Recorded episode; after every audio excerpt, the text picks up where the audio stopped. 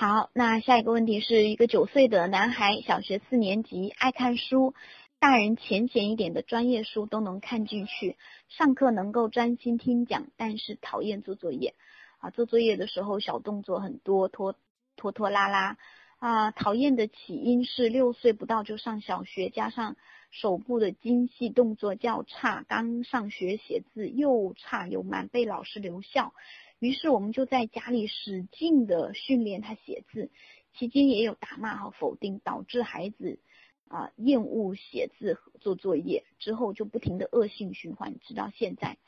请问现在我该怎么做才能让他不讨厌做作业？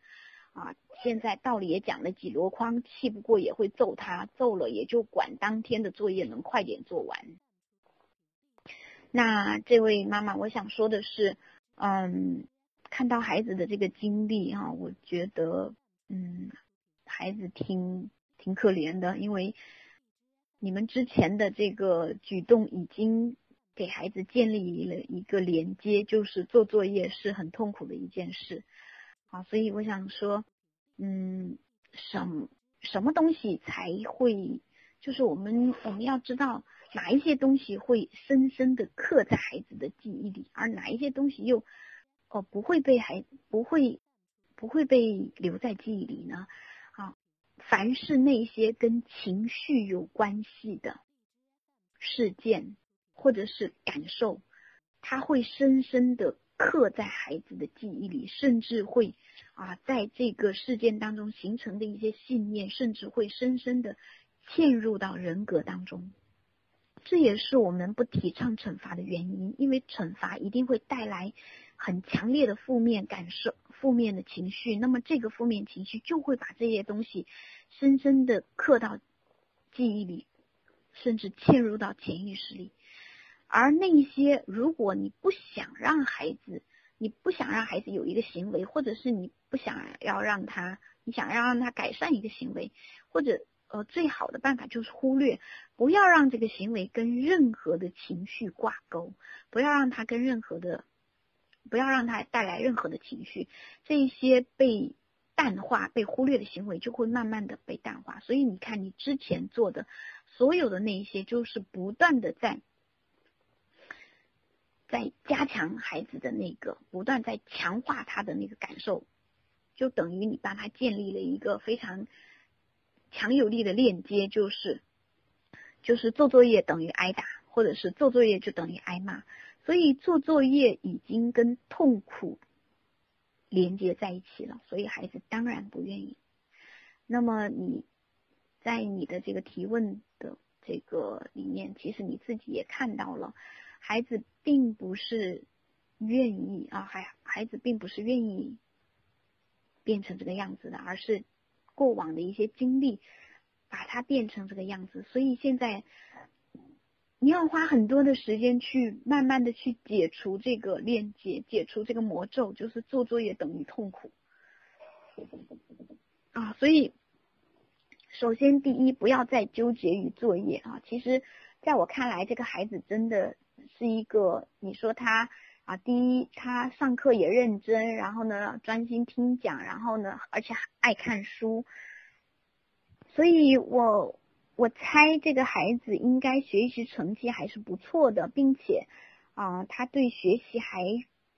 嗯除了做作业这件事啊对学习还是保持着一定的啊求知欲，或者是还保持一定的热情热情和兴趣。所以，真的恳请这位妈妈，你小心翼翼的保护好她仅存的这个对学习的热情，不要再因为做作业而让他觉得学习是一件非常非常痛苦的事了。啊，为什么要做作业？来，我们看做作业的目的是，嗯，让他巩固他的知识，对不对？OK。所以，如果这个孩子他不做作业也能够把学习学好，那他是不是可以不做作业呢？而我相信家长之所以这么纠结于作业，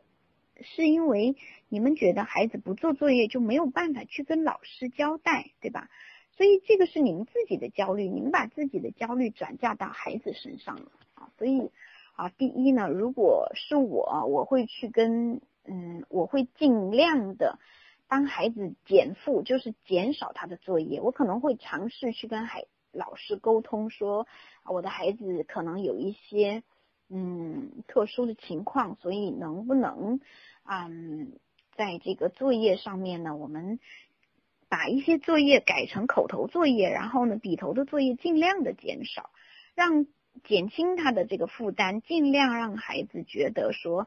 啊，不论是学习还是做作业，都不是一件那么痛苦的事。第二呢，就是嗯，当这个孩子，当孩子在嗯做作业的，当他拖拉的时候，我不知道是不是消极抵抗啊？因为如果你们总是用打又骂的方式的话，孩这个孩子拖拉磨蹭，有可能有的时候是一种消极抵抗的方式。那么还有就是他在孩子在做作业停下来玩的时候，其实他是无意识的，他不知道自己在玩，所以用打用骂和讲道理都是没有用的。唯一的就是你们要相信孩子自己也想做的快一些。第一，他也想做的快一些，可是他真的做不到。这个时候他需要的是你们的帮助和支持，而不是指责和批评。所以这个时候如果是我，我会去跟孩子商量说。第一，问这个孩子想不想啊做作业做得快一些，因为做得快一些，可能我们还可以赢得一些时间来做自己想做的事。去跟啊，然后去跟孩子商量如何才能让他的作业做快一些。他需要得到，他希望爸爸妈妈如何帮助他，如何呃。提就是我们提供给孩子他想要的帮助，并且我们要调整我们的期望值。孩子在养成好习惯，就是在调整他的这个习惯的过程中，他可能是需要几个月甚至半年、一年的时间。那么在这个过程中，你能不能够保持足够的耐心，不断的去调整方案，不断的去啊给孩子提供帮助和支持啊？所以，嗯，我觉得在这个。在这里面，家长的心态的调整是非常非常重要的，和我们跟孩子互动的方式，去找到一种孩子愿意接受的方式，然后来共同解决这个问题。好，OK。嗯，其实本来有一个这个帮助孩子，嗯，养成好习惯的一一些这个方法，但是我们今天真的时间的关系，很抱歉没有办法具体的把那个。办法说明白啊，所以啊，希望将来有机会啊，再跟大家分享这个如何帮助孩子养成好习惯的这个一些具体的操作方法和步骤啊。嗯，最后一个问题哈，因为时间的关系，我们最后回答一个：自从青春期的女儿状况不断，我就开始了心理学知识的学习，发现原来不是女儿的问题。而是自己的养育方式的问题。我想问问，以前我们采用的就是惩罚方式，对孩子犯错多半都是指责、批评，甚至打骂，知道错了再改进。但是孩子目前的状况不是很好，主要表现是对学习不感兴趣，缺乏信心，不怎么愿意出门，很少运动，性格固执，情绪不稳定，脾气暴躁，跟我们的交流很少。我现在应该怎么做才能更好、更快的减少对孩子的这么多的负面影响呢？一位悔恨交加的妈妈啊，所以 OK，从这个文字上已经能够看到这位妈妈真的对女儿很用心啊，而且嗯，现在啊很着急啊，可能也有一些无助啊。那么我觉得很很高兴的一件事就是女儿的状况促使妈妈。开始了心理学的学习，并且妈妈已经意识到了说，嗯，女儿的问题是养育方式的问题，所以现在已经在调整当中啊。我觉得这个是一个非常好的现象。那么，嗯，我想说的是，冰冻三尺非一日之寒。那女儿今天的这个状况，嗯，不是一朝一夕变成这个状况的。呃，十多年你跟他的互动方式让他变成了这个样子，所以现在要改善，当然也不是那么容易的一件事啊。但是呢，任何时候都不迟，现在开始也还来得及。那嗯，首先第一呢，孩子，嗯，我觉得，嗯，最现在最要，现在你首先要做的一个就是亲子关系的改善。那么亲子关系的改善，才能够让他感受到妈妈是啊理解我的、关心我的，妈妈是爱我的。所以，嗯，去了解一青春期孩子的这个呃特点，然后学会如何去跟青春期的孩子沟通。那么，对青春期的孩子有更多的同理心啊，其实这个是非常重要的一点哈，就是。其实情绪是我们进入孩子内心世界的快车道，从情绪上去尊重孩子，去理解孩子，去让孩子感受到你对他的改变。那么，首先是亲子关系的改善，让他愿意听你的，让他重新把孩子关闭的心门打开啊，这是第一。第二呢，就是我们刚才说的，嗯，价值感和归属感，让孩子。去帮助孩子去积累价值感，特别是青春期的孩子，价值感对于青春期的孩子尤其重要啊。所以啊，当你能够去更加的啊，很重要的一点就是你要接纳孩子现在的那个状况，孩子现在就是这个样子，那对他无条件的接纳，他现在嗯不是不想要变好，而是他没有力气，嗯，他没有那个动力，他对自己可能已经丧失了信心，所以。所以，当你能够学会尊重他、理解他、接纳他的时候，他就能够从你这里重重新体会到归属感啊，然后嗯，不断的发现孩子的优点，去肯定孩子啊，发现孩子的优点，并且告诉孩子，让孩子知道你嗯看见他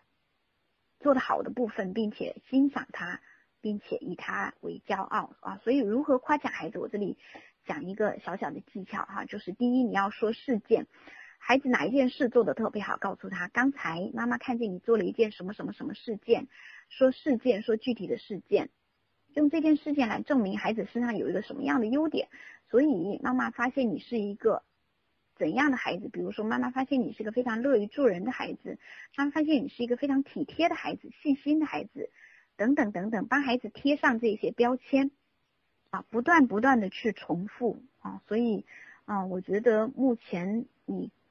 可以做的哈，最重要的一点啊，最重要的两点就是去帮孩子重新啊找到他的价值感和归属感啊，改善亲子关系。嗯，当你能够去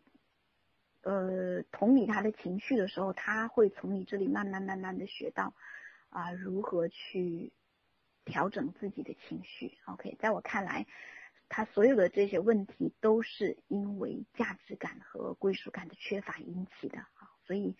先从这个地方入手啊，然后嗯，有更多的耐心啊，对孩子有更多的接纳与包容啊，慢慢慢慢的啊，当然这里面也包括你自己的自我成长，让孩子感受到妈妈也有很多的成长和改变，去带动孩子的成长和改变。啊，最重要的就是保持